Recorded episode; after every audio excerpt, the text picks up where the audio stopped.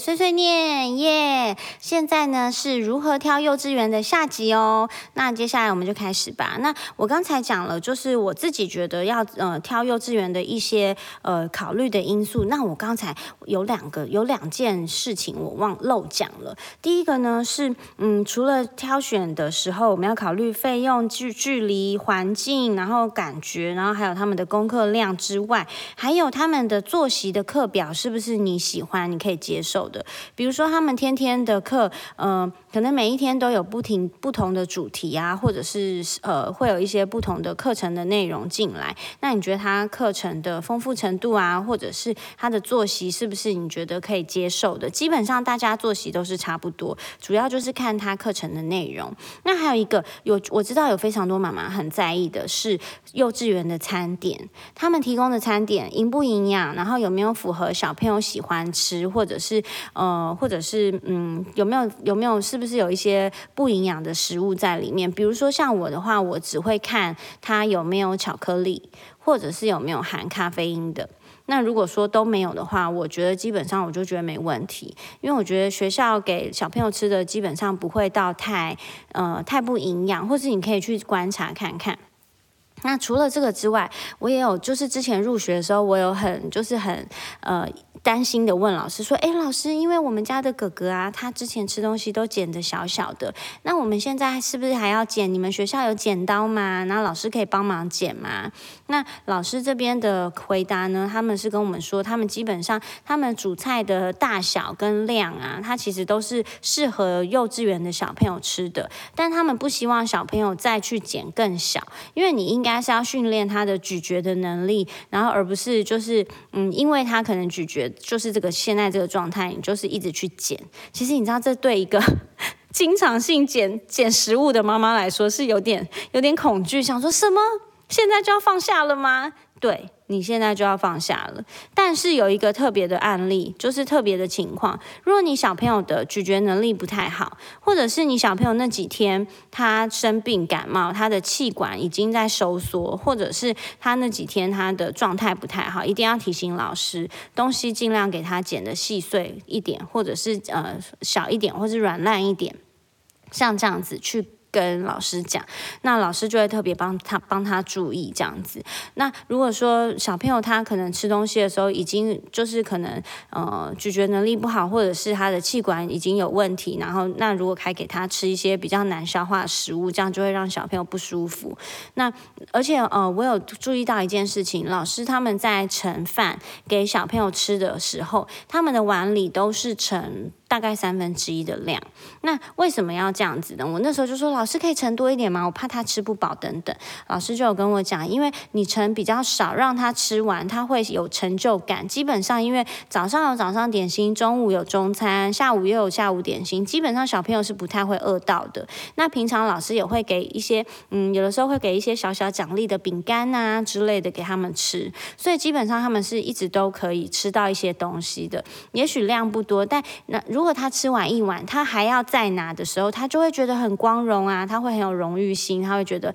我好棒哦，我吃完一碗了，那我现在还要再一碗哦。类似像这样子，就是可以训练让他自己可能更有自信，自己就可以把那一个碗里面的东西都吃完。那我觉得老师讲的也没有错，所以。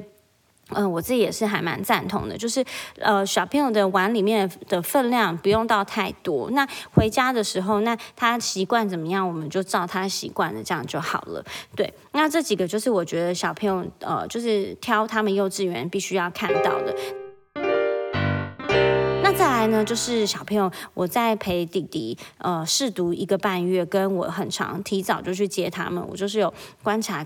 呃，他们学校的小朋友，我看到几个神秘的事件。第一个呢，就是嗯，老师有跟我们讲说，他们自从疫情之后啊，他们就取消刷牙这件事，他们就是只有就是用钢，他们每一个小朋友的小钢杯漱口。我那时候有点不可置信，我想说，嗯，中午不刷牙这样好吗？可是其实我觉得这样子也蛮好的，原因是因为老师说他们有发现，自从他呃小朋友大家就是取消刷牙只改。漱漱口这件事情，他们发现小朋友感冒的频率变少了。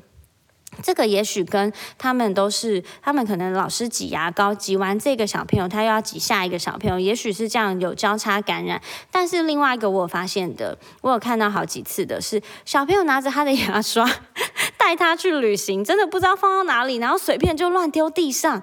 就是丢在路边，就是丢在他们教室外面的地上。那个是他们穿外出鞋子踩来踩去的耶，或者是他的钢杯就这样子。倒扣在地上，或者是随便放在一个你会觉得是有点脏，或是上面有病菌的地方，然后他再带着那个钢杯去漱口、去刷牙，所以他真真的小朋友会不知道，尤其是越小的小朋友，你真的不知道他会带这些牙牙膏跟牙诶牙刷去哪边玩。然后再回来刷进去的，不知道到底是泡泡还是日月精华。所以我个人真的觉得他们在学校不刷牙，我非常可以接受，因为我觉得如果可以降低他们生病的频率，我觉得那不是很好吗？回家我们自己早晚刷不就好了吗？所以这件事情对我而言，我是觉得非常的赞同。但是我知道每一个学校的状况不一样，有些还是维持每一呃中午都要刷牙或什么的，我觉得也很好。只是我讲出我们。呃，我们两个哥哥跟弟弟他们学校的状况。那再来啊，就是另外一个，我有发现他们小朋友上完厕所，呃，比较中高年级的呢，他们可能就是会洗洗手的时候只洗一秒或是三秒，然后他们只会洗指节的第一第一节指节。随便用手这样碰一下，他们就回回去喽。然后呢，比较是小班的小朋友或是幼幼班小朋友，他们呢更酷了。他们出来之后，尿尿出来之后啊，不洗手，他们就跑回教室了。然后有好几次，我就说同学小朋友你要过来洗手。我自己是觉得自己很像那种住海边的，就是 管很多，就是很鸡婆这样。可是我真的受不了，他们不可以不洗手。然后有一次啊，弟弟就回来，他就说：“妈妈，我跟你说，我今天那个去学校尿尿完，我也没有洗手哎，我学谁谁谁的哦，他们都没有洗手哎。你知道我一听到。” 我真的快昏倒！我说不行，你再怎么样，在学校一定要洗手哦。你上完厕所一定要用泡泡洗手，不能只是用清水洗手哦。然后他就是，你知道，嗯，你现在这样跟他讲，他也不一定会听进去。所以我就还是有写了联络簿给老师，请老师再多加宣导这样。因为我已经看到，嗯，非常非常多遍这个状态。然后我知道，因为。呃，不是洗手台那边都会有定着一位老师的，所以老师通常整班带去尿尿的时候，他们都会乖乖洗手。可是当他们是自己跑去尿尿的时候，他们就你知道，就真的是随便乱搞这样子。所以就是还是要叫他们尽量在学校要确实的多洗一下手这样子。对，然后再来啊，就是呃，我我常看到他们就是会坐在地上换穿室内鞋。那他们换穿室内鞋的时候，他可能口罩也放地上啊，手也在地上摸啊，或者是什么。么之类的，所以你看到后来，你真的是觉得见怪不怪，因为一开始会觉得你手怎么可以放地上？那个是大家鞋子在踩的。但到后来，因为小朋友的身体很短，他们的身体就是短短的，他们坐下来的时候手一定要支撑，他才能够去支撑他身体的重量，跟他头，因为他们的头比较重嘛，所以去伸去支撑他们的重量。所以我觉得，嗯，就是。他们进教室的时候有喷手，基本上就是有稍微好一点，然后就是不要太强求他们一定都不可以碰地板啊或什么的，对。然后再来啊，就是，呃，我发现老师是真的没有办法一一的看到，因为老师光，比如说，呃，像个弟弟他们班上有有小朋友，他们可能到现在还没有办法借尿布，那，呃，他们是小班嘛，然后那个小朋友呢，又非常爱在学校大便，他可能一天要大两次，那都是要老师戴着手套，然后带他到别的别的教室空的教室去帮他弄，因为在班上弄的话，可能要顾及小朋友的自尊心啊，或者是还有就是学。那个教室里面的卫生等等，所以老师都要拿塑胶袋，然后戴了手套带他去弄这样子。所以其实你看，一个班上有一个像这样子的小朋友，老老师他就必须要费心的去帮他特别的处理。那如果有小朋友可能不小心尿尿来不及，他可能尿湿裤子，也要帮他处理；或者是小朋友不舒服吐了，也要帮他处理。像这样子，所以。其实老师真的是没有办法一一的看到，我觉得其实就真的是看个大概，所以嗯，我觉得爸爸妈妈不要想说把小朋友带到学校去，老师就必须要教全部。我觉得其实还是要回归到我们自己，也是要多教他们一些生活的常规、生活自理的部分。那当然，他们在学校因为有同学同才的压力，然后他们又有自己的荣誉心嘛，你知道就不能输人啊，所以他们就是会表现的蛮好的。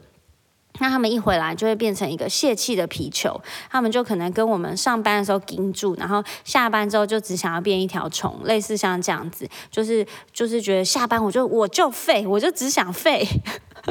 可能类似像这样，然后下班我就只想要对妈妈生气，我就只想要撒娇而已。之类的，所以我觉得也可以多体谅他们一点，就是他们也还真的是很小的小朋友，就是一切都在长大中这样子，尽量多一点耐心。因为像我本人，我就是嗯，早上起来要去上学，跟晚上要准备睡觉那两段会特别没有耐心，所以啊，这段话也跟我自己讲，我要努力。对，那所以就是我的神秘的观察就是这样子。那你也可以观察看看，因为像我就是呃，哥哥他们班呃一路从小班带他上来的老师是一位比较有威严的老师。那他讲话呢，有的时候对小朋友讲话的态度，我觉得是有严肃的，或者有比较严肃的。可是我有一次问。哥哥说：“哎，哥哥，两位老师啊，你有没有哪一位是特别喜欢的？因为我不会说你不喜欢哪一位，我觉得千万不要这样讲。你这样就是让他去认定他不喜欢哪一位老师，可是这位老师要再带他半年到一年哦。所以我觉得不要这样说，尽量都是讲老师好的地方。那嗯，然后老弟哥哥就跟我讲说，哦，他喜欢从他小班带上来的老师，他说因为那个老师真的很好。所以其实当。”家呃，当家长的感觉其实不一定就是小朋友的感觉，还是要以小朋友为主。那呃，我觉得也可以观察看看，他如果对哪一位老师叫他，或者是抓呃，或者是呃牵他的手过来的时候，他面露恐惧或者是什么的，我觉得那都是一个观察的重点。你可以看一下，诶。他们的老师到底就是跟这个小朋友的磁场合不合啊，或者是他们是不是有缘分这样子？所以这些都是嗯，幼稚园的一些嗯小小的细节。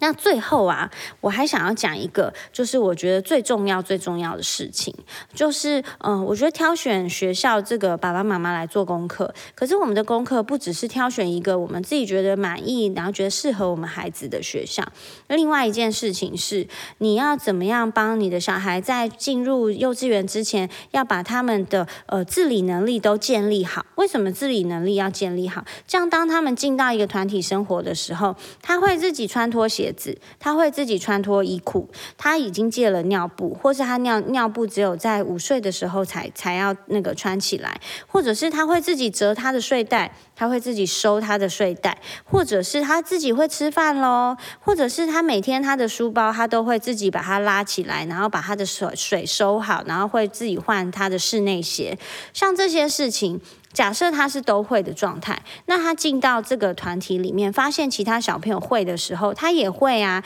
他就会更快速的融入，而且他会比较有自信，他不会挫折感很深。所以这些事情是我们在家里就必须要教他们的，还有一些基本的礼貌，或者是当你有什么事情的时候，你可以举手跟老师说，类似像这些，我们可以先在家里先跟他们先教会。然后里面呢，我觉得比较重点的话，就是自己吃饭可以先呃，可以先买，就是呃，类似学校的那种。呃，就是不锈钢的碗跟小小的汤匙，先让他自己慢慢的练习自己吃。然后还有就是尿布的尿布，看能不能尽量戒掉。那可是因为戒尿布这件事情啊，每一个小朋友他的时间表都不一样。我觉得也不要硬戒，基本上就是嗯，像我们家弟弟他是满了三岁我才开始慢慢戒。那中间崩溃了大概一千次之后呢，他在学校因为他是狮子座，他很爱面子，所以。他很快他就戒掉，然后只剩下午睡尿布，然后午睡尿布也很快就解掉，因为基本上他很爱他的面子，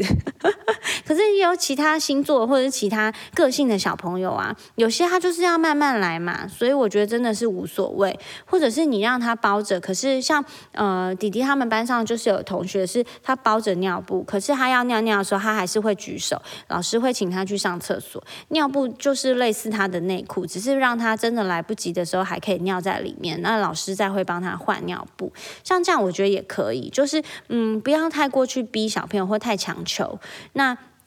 像是呃睡觉睡觉的尿布这一段，我觉得就可以更晚再借，真的就看小朋友的个性跟呃当时的情况这样子。对，然后呃然后呃我还想分享一个，就是呃我之前有帮弟弟就是买他喜欢英雄的，就是英雄人物的卡通睡袋，然后呃因为里面还要再多加一个小小的宝贝，所以它其实是有点重量。然后那一次啊，就是那次的嗯睡袋就是带回来之后，他就说妈妈我不想要这个了。我想说，哎，为什么？我说你不是很爱英雄吗？然后他说，因为这个好重，我好难折哦。所以其实真的是，嗯，睡袋也不要挑的是太厚重的。如果你真的觉得，比如说冬天很冷，你可以再多帮他带一个小小的毯子，或者是带一个小小的宝贝，让他可以夹在里面，就是尽量让他的。呃，重量是轻盈的，让一个三岁的小朋友他是好去操作的，因为收收那个呃睡袋跟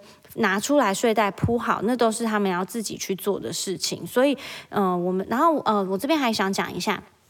我呃老师有跟我说。在上学的时候，尽量不要穿有鞋带的鞋子。有鞋带的鞋子，一方面鞋带容易掉，这样他们跑步的时候会容易踩到，所以尽量穿魔鬼毡或是一套就好的鞋子之外，然后还有他们的裤子。裤子的话呢，基本上就是穿就是腰部那边是松紧的，好穿脱的，不要穿个一件，比如说牛仔裤，然后又是有那个有扣头要把它松开或什么的，这样对对小朋友来说，他光是穿脱然后去尿尿。他就已经觉得很挫折了，所以尽量就是宽松，然后舒服，就是舒适，然后好穿脱，这样就好了。所以，我们我们自己是有分上学的衣服跟出去玩的衣服。出去玩可能要穿帅啊，或者是爸爸妈妈可以比较就近帮忙，就可以穿嗯，可能复杂一点，或者是嗯，不是那么好穿脱的衣服。可是如果在学校，我就是尽量让他们穿的舒服，然后反正脏了或者破了都没有关系，像这样子。所以大家就是可以去了解看看。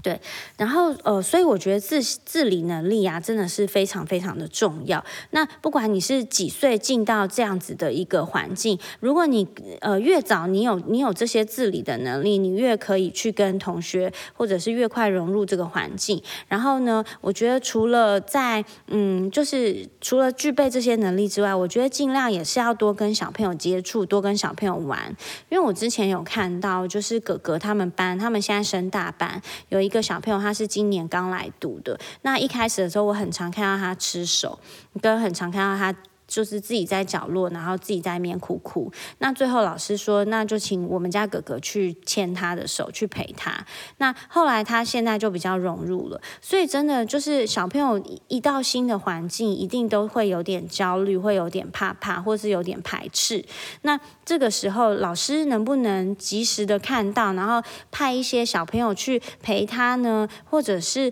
呃，就是老师有没有爱心，尽量多引导他呢？我觉得这些也都是。很重要的一些环节，那我们就是最希望的一件事情，就是他们可以在这个幼稚园的期间，他们可以快乐，然后平安的长大，然后希望他们都可以遇到很好的老师。所以呀，就是我跟。我跟木家庄小姐还说，我们应该要在一起去拜拜一下，就是因为他们家的宝贝就是呃已经快要念小班了，然后我们家的哥哥呢也即将升小一了，真的都很希望要去拜拜，祈求神明保佑他们可以遇到好的老师，遇到嗯就是有耐心，然后可以好好引导他们的老师。对啊，就其实我觉得这个也蛮重要的。那最后就是谢谢大家有听这一集的这两集的 podcast，就是如果你们也有一些幼稚园挑选上面的困惑，不知道有没有稍微解开一点点呢？或者是你们有其他的经验，也欢迎再跟我分享哦。然后希望他们的幼稚园生活都是非常快乐的，因为基本上呢，他们快乐，我们也会很快乐啊。好，就是这样子喽。谢谢大家听这一集，谢谢，拜拜。